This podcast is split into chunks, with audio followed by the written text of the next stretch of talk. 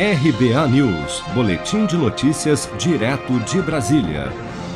Apesar da alta da inflação, dos juros, do IOF, do dólar, enfim, apesar da evidente crise econômica que afeta a todos os brasileiros, o ministro da Economia, Paulo Guedes, afirmou durante um evento da Confederação Nacional de Dirigentes Logistas, na noite da última terça-feira, que o Brasil está bombando e criticou as previsões pessimistas sobre a nossa economia. Acompanhe.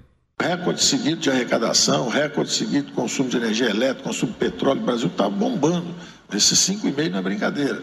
E os mesmos que previram que o Brasil ia cair 10 e caiu 4, que previram que o Brasil ia ficar lá embaixo, o Brasil voltou em V, que previram que esse ano não ia ter crescimento, nós vamos crescer 5,5. Eles estão fazendo a rolagem da desgraça. Então a desgraça agora é o ano que vem. Então, o ano que vem o Brasil não vai crescer nada.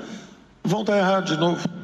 Mas, mesmo com todo o otimismo do ministro, de acordo com o último Boletim Focus, que reúne projeções do mercado financeiro divulgado na última segunda-feira, o índice oficial que mede a inflação no país, o IPCA, deve fechar o ano em 8,45%, com um índice de desemprego na casa dos 13% em dezembro.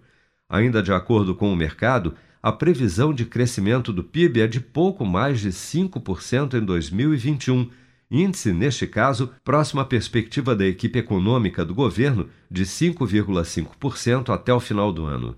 Ainda em sua fala, ao comentar sobre a escalada da inflação, Paulo Guedes jogou a responsabilidade no colo do Banco Central. Abre aspas. A inflação está subindo? Gaveta 18, BC Independente, é o gato que caça esse rato. Fecha aspas. Há 15 dias, o presidente do Banco Central, Roberto Campos Neto, deu uma declaração afirmando que o BC levará a taxa básica de juros até onde for preciso para controlar a inflação. E o raciocínio é simples: como a taxa básica de juros, ou Selic, é basicamente a taxa paga pelos bancos para alavancar recursos no mercado para repassá-los na forma de crédito para as empresas e consumidores através de empréstimos e financiamentos. Quando se aumenta a Selic, o crédito fica mais caro e o consumo cai, controlando a alta de preços, ou seja, a inflação.